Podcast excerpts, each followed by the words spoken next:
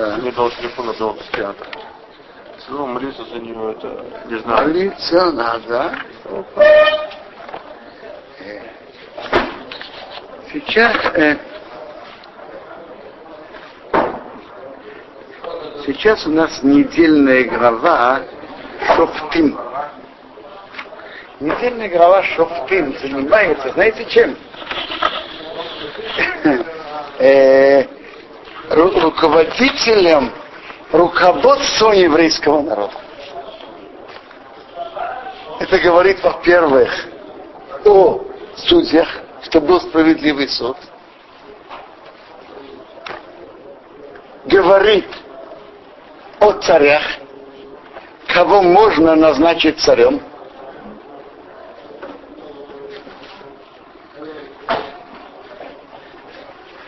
Говорит о выделении города в убежище, тоже общенародное дело. Говорит про войну. А, и говорит про пророков. Кто может быть пророком? И обещание, что еврейскому народу будут пророки. То есть наша глава говорит о руководстве еврейского народа. Судьи, цари, пророки, куаним, э, война. Тоже это общенародное дело.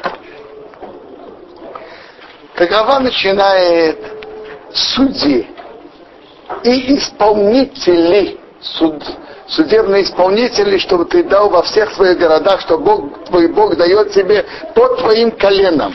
И чтобы они судили народ справедливый суд.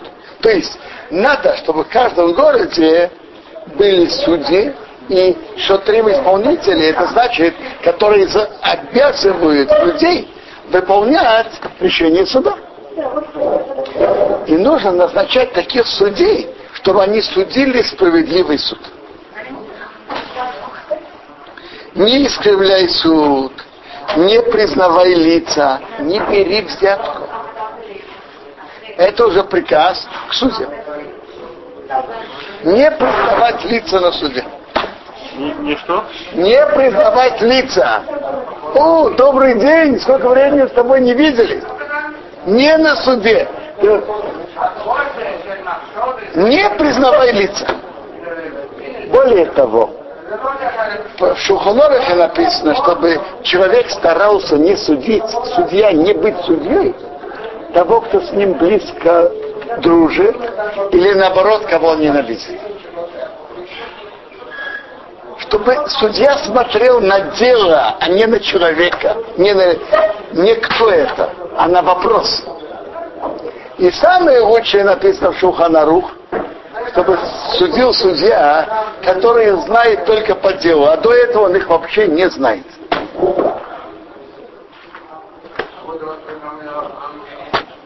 Ну, поня... запрет взятки очень понятен. Когда человек берет взятку, то он уже чувствует, что определенно, ведь судья должен смотреть на обе стороны в равной мере. И должен думать, а может быть этот обманывает, а может тот обманывает. Если кто-то дает ему взятку, то он думает, ну, то он уже ближе к нему. И это Тора строго запретил. Талмуд рассказывает нам историю. Как э, у, од- у одного судьи, он был хозяином сада, и его садовник, который обрабатывал сад, чтобы дать ему часть от плодов, приносил ему его часть, которая ему причитается.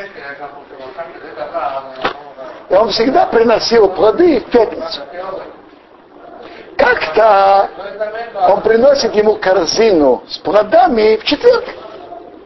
Тот рабин его спрашивает, я не понимаю, что произошло? Всегда ты приносишь в пятницу. Он говорит, смотри, у меня есть какое-то судебное разбирательство. Так я подумал, я уже по дороге захвачу с собой корзину с фруктами и принесу ее. Тот рабин стал ему послушать, говорит, раз, раз так, я не гожусь тебе в су- суде. То есть он ему принес на, на день раньше. Он посадил других судей. И он обратил внимание, что когда он слышал со стороны обсуждения, он сразу же начинал думать, а он же мог так утверждать, и он бы выиграл дело. Он мог бы так утверждать. Он говорит, какая страшная вещь брать взятку. Я же не взял. И если я даже взял бы, я взял бы мое личное, то, что мне принадлежит. Мои же фрукты. Моя часть фруктов, которая мне честно принадлежит.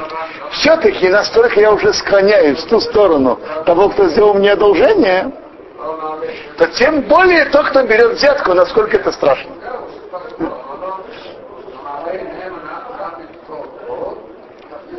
Рассказывая про одного из больших раввинов, он сидел на суде и обсуждал. И он должен был открыть книгу. И не был там зажжен свет. Он идет, кто-то включил свет. Он говорит, если это один из подсудимых, чтобы мы сразу же выключил. Не хотел, не хотел иметь ни малейшей пользы от того, кто участвует в суде. Потому что взятка искривляет, ослепляет глаза мудрецов и искривляет справедливые слова. Дальше Тора продолжает Цедек, цедек, тердов. Справедливость, справедливость, чтобы ты гнался за ней. Чтобы ты жил и наследовал страну, что Бог твой Бог дает тебе. Значит, во-первых, тут написано, что когда в еврейском народе устанавливаются справедливые суды по Торе, это помогает ему укрепиться на земле. Установление хороших еврейских судов, которые суют по Торе, и что люди идут к ним, это укрепляет позиции евреев на этой земле. Теперь, написано дважды справедливости, справедливости, на справедливости, на справедливости, чтобы ты гнался. Почему написано дважды? Так в Талмуде, в Талмуде есть два объяснения. Он говорит, что есть два пути справедливости, когда есть спор между людьми. Первый путь делать суд и решить. Вы знаете, что обычно суд бывает либо в эту сторону, либо в другую. Это один путь. Это суд. Справедливый суд. Кто-то прав, кто-то виноват. Кто-то полностью выиграл, другой полностью проиграл. Обычно так бывает. Другой путь справедливости найти, сидеть с ними и найти компромисс между обоими сторонами. Кто-то в чем-то уступит в этом, кто-то уступит в этом, и тоже суд между ними, но с уступками каждый уступает другой стороне. В конечном итоге это получается, что каждый из них не полностью выиграл, но и не полностью проиграл. Но это зависит, знаете, от кого? От подсудимых. Как они решают? Папа Захваливаха мне рассказывал, его отец же был раввином и судьей в городе. Раввин. Э, Казань. Казань. Когда ему приходили, э, когда к нему приходили на судебное разбирательство, он говорил, смотрите, что вы хотите? Суд или компромисс? Это ваш выбор. Суд это либо пан, э, как говорят, либо пан, либо пропал. Либо в эту сторону, либо в эту. А компромисс, каждый в чем-то что-то что-то выиграет, что-то проиграет, что-то уступит. И это их решение. Что-то достигнет.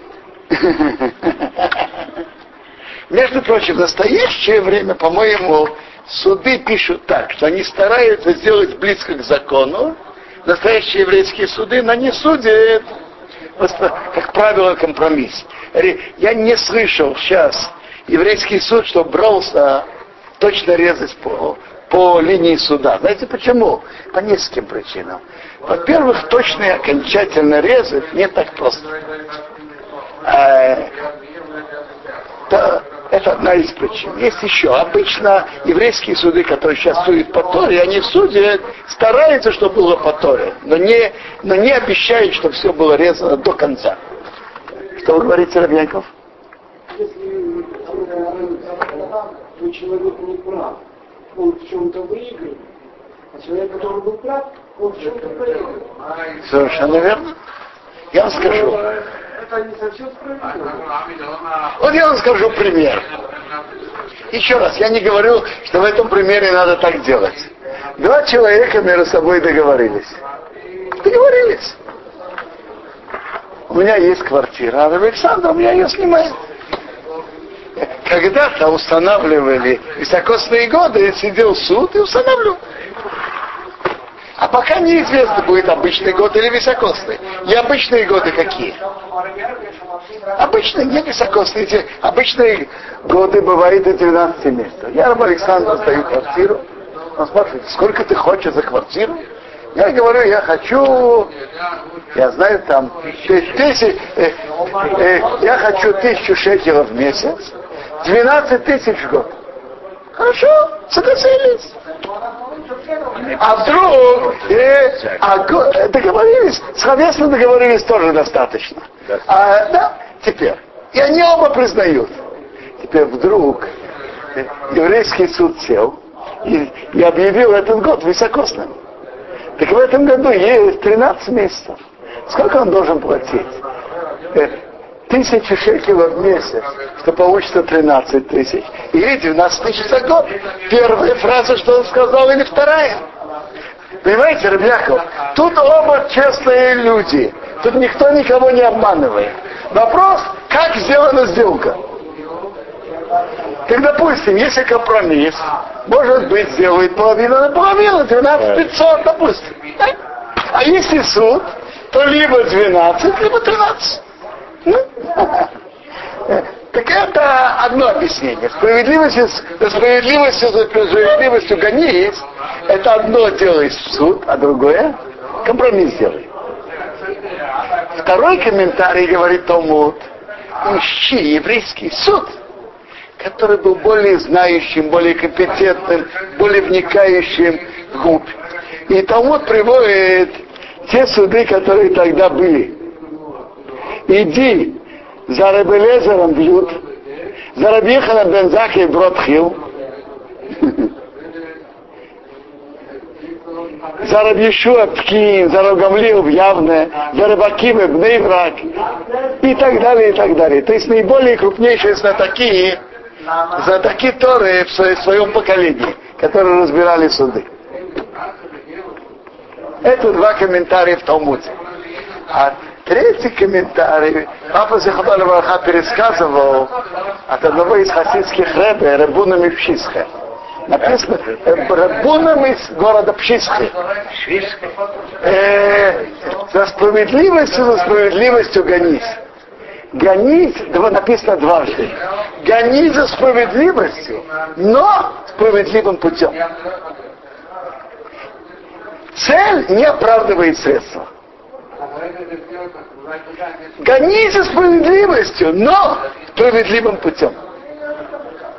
А я скажу простой пример. Представьте себе, вот тут сидят три человека, и, и они кому-то дали вместе поровну три тысячи шекелов. Дали кому-то. А тот отрицает. Без расписки. Нет, дали без расписки. Талмуд говорит, чтобы не, не одолживать деньги без расписки. Да, да, да. Так Талмуд говорит, потому что кто-то может забыть и так далее. Но дело так произошло так. Дали, а тот отрицает. А доказательств у них нет. Что делать? До кого-то попалась гениальная идея. Они объявят, деньги нужно, чтобы доказать, нужно два свидетеля. Они между собой договорятся. Один из них потребует все три тысячи. И он приведет двоих как свидетелей. Возьмут деньги, получат деньги, и потом их поровну поделят. Честно или нечестно? С одной стороны, они получат деньги, которые им полагаются. Но по Торе нельзя так поступать. Нельзя. Ищи справедливости, но справедливым путем свидетельствовать, что этот человек, этому человеку должны три тысячи, это неправда. Неправду нельзя свидетельствовать перед судом. Ищи справедливости, гони за справедливостью, но справедливым путем. Только справедливым путем, не каким-то другим путем.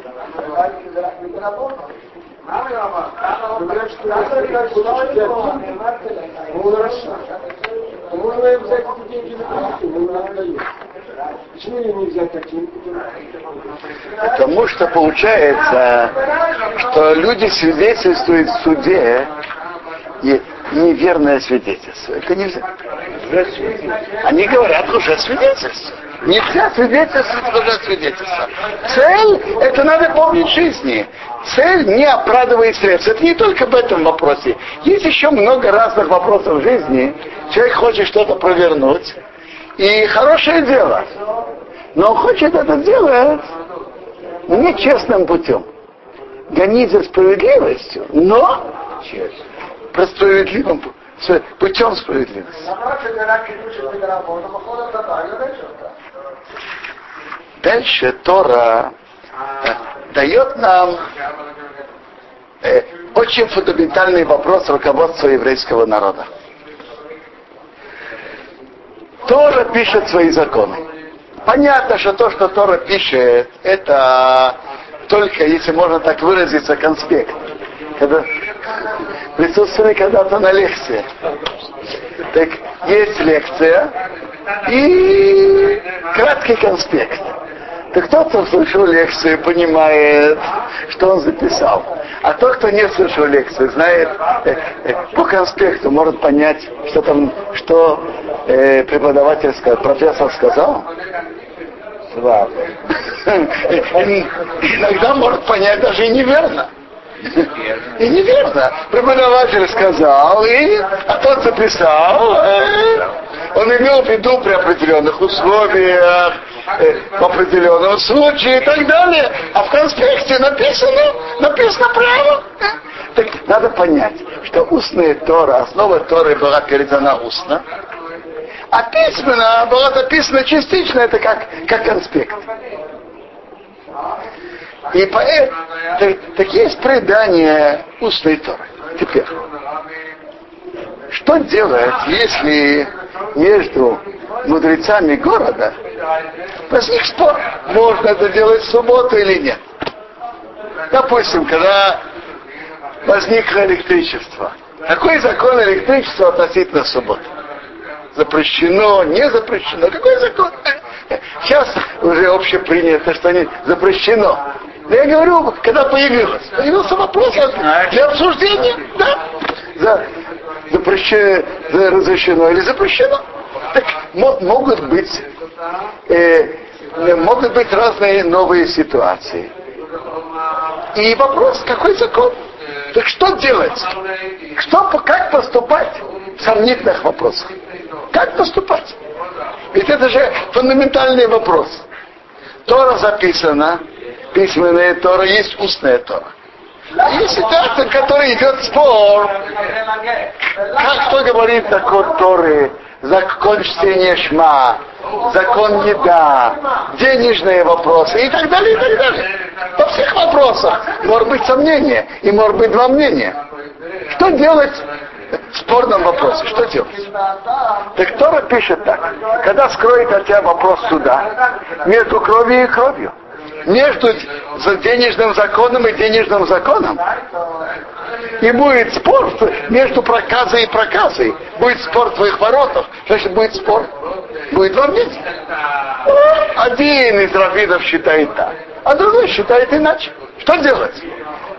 Встанешь и поднимешься в то место, что выберет Бог твой, Бог его. То есть возле храма стоял Верховный суд, которых, на которых полагались во всех сомнительных и во всех спорных вопросах. Ты придешь к Куаним, левитам, их судье, который будет все дни, ты будешь расследовать, и тебе сообщат вопрос суда. И ты сделаешь по тому слову, что тебе скажут из того места, что выберет Бог. И чтобы ты сохранял делать, как все, что тебе укажут. Почитаем, как Маймони Рамбам переписывает этот закон.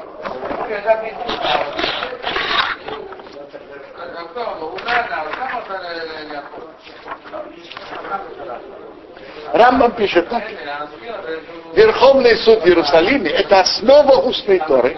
И это основа решения закона. И от них выходит закон всему Израилю. И на них обещала Тора, по Торе, которые тебе укажут, и по закону, который тебе скажут, делай. Это мецва. Каждый, кто верит в Тору Мейша, обязан в вопросах Торы полагаться на них, на Верховный суд. И Рамбам объясняет фразу Торы очень интересно. Я ее прочитаю, и потом я почитаю, как Рамбам объясняет эту фразу Торы. По указанию, по Торе, которые они тебя научат, и по закону, что тебе скажут, делай. Не отойди от того слова, что они тебе сообщат, ни направо, ни налево. Тут написано три выражения, и непонятно, зачем Тора пишет три выражения. По Торе, который тебя научит, раз, и по закону, что тебе скажут, два, делай, не отойди от слова, что тебе сообщат, ни направо, ни налево. Три, что, три выражения.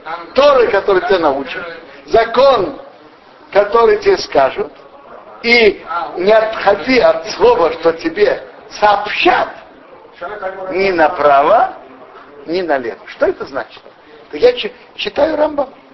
Он говорит так, что ответ Верховного суда может быть по трем путям. Это может быть, что они имеют, Верховный суд имеет четкое предание от того, от другого до Моше. Это устное предание. Мы имеем такое предание. Может быть, что они выучили своим пониманием, а теми путями, которые учат историю, есть 13 путей, которые учат историю. Так они выучили эту историю. А может быть третий? Может быть третий путь? Запреты, постановления, обычаи, которые они сами установили. Они постановили, скажем, что в субботу нельзя держать в руках молоток или спичку. Тора, или сигареты. Тора это запретила или нет? Тора самой Торе? Тора запретила зажигать огонь, а держать в руках спички или молоток нет такого запрета. Ну что, если кто-то будет держать в руках ручку или молоток, или спички, то что, естественно, произойдет? Мы сами понимаем, что произойдет нарушение субботы. Но это постановление мудрецов. Так Рамбам говорит так, что во всех этих трех ситуациях мы обязаны слушать то, что Верховный суд решил. А он объясняет так написано по Торе, который тебя научит. А убия Раша Ерухо. По Торе, который тебя научит. Это запреты и постановления и обычаи, что они учат тебя, они тебя научат. Они это сделали эти постановления, эти запреты. Где те, чтобы укрепить Тору, и исправить мир. Это Торе, который тебя научат, это значит постановление, которое они ведут, они установят. Они установят, чтобы человек не держал в руках молоток. Это по Торе же тебя научат. Они установят, чтобы в Пурим читать могилу, а в Хануку зажигать ханукальный свет. В субботу, перед субботой, зажигать субботний свет. А перед тем, как мы едим хлеб, мыть руки. Это, это что? Это их постановление. По Торе, который тебя научат. По суду, что тебе скажут, делай, это то, что они выучили по тем мерам, по тем путям, которые изучают Тору и выводят законы из Торы. Не отходи от слова, что они тебе сообщат, ни право, ни направо, ни налево, это предание, которое они получили каждый, от своего учителя доходит до Моше. почему-то такое выражение тебе сообщат. Знаете почему? Э, выражение Шаягиду, что тебе сообщат, он употребляется в Торе о свидетелях. Написано про свидетеля, если им яги, если он не сообщит, то он понесет свое, свой грех. Э, скажите, что свидетель свидетельствует? То, что он видел, и то, что он слышал. То же самое предание устной Торы, это, что, это свидетельство. Я слышал от твоего учителя то-то, то-то, а мой учитель слышал от своего и так далее. Что есть предание от Моше. Вот, допустим, я скажу примеры. Есть предание устной Торы, на которой вообще нет ни малейшего, никакого намека письменной Торе. Например, Торе написано, чтобы ты, э, чтобы было сделать знаком на руке и украшение между глазами. Это тфилин. Но написано в Торе, в какой форме, чтобы был знак и это украшение, написано в Торе. Не написано. Из чего делать это? Из серебра, из железа, из кожи? Не написано. Какой формы? Квадратной, круглой? Не написано.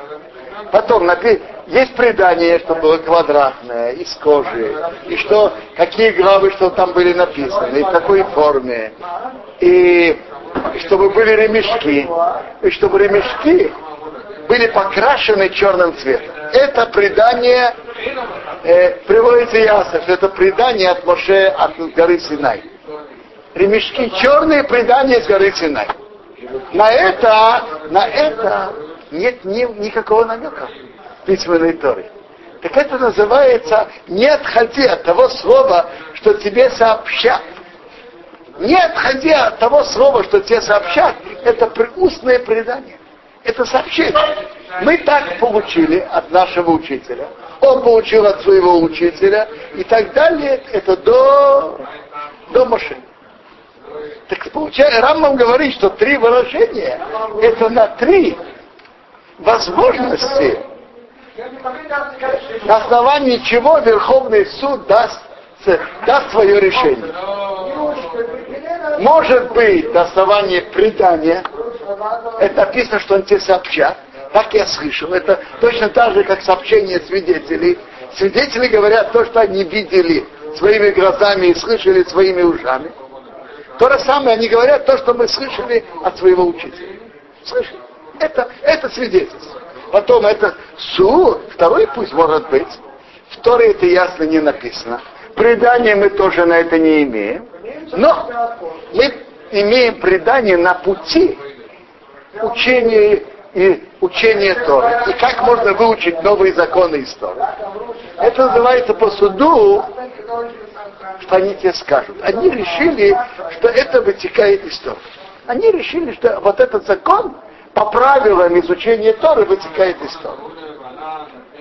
Третий путь, что они установили для пользы еврейского народа, для сохранения закона, установили новые, установили новые запреты, постановления, обычаи. Вот, например, но я уже упомянул, что многие предметы нельзя передвигать в субботу. Это называется мукция. Это не запрет Торы, это установление мудрецов. Потому, потому что если человек будет это передвигать, он может нарушить какой-то закон Торы. Или, например, в Торе не написано зажигать субботние свечи. Это установление мудрецов. Для почета субботы, или например, чтобы субботняя трапеза была более уважаемой и почетной, чтобы она была более приятной, приятна для семьи. Нет, чтобы не было, скажем, муж просит жену принести ему тарелку супа. Темно, она спотыкается о что-то, сама падает, тарелка разливается, и что это за субботняя трапеза получается? Ну, это раньше. А Нет, это э, теперь. И или, например, постановление после чуда, которое было в Пурим, чтобы мы все слышали и читали могилу. Или постановление в память о э, ходукальном чуде, чуде Хануки зажигать ханукальные свечи каждый вечер. Так, так Рамбам, по мнению Рамбама, получается, что все это входит в эту главу. То есть мы должны слушать решение Верховного Суда по, по всем путям, что они принимают это решение. Либо они имеют это предание, либо выучили истории, либо вели свое постановление. И во всех этих случаях мы, Тора говорит, чтобы мы выполняли слова и не отходили ни направо, ни налево. Так вот эти решения Верховного Суда впоследствии были записаны в Мишне и разобраны в Талмуде, и на основании этого выходит э, закон еврейского народа и поведение еврейского народа на основании решений Верховного Суда, которые были. Это то, что, то, что мы себя ведем. Это то, что я хотел сказать.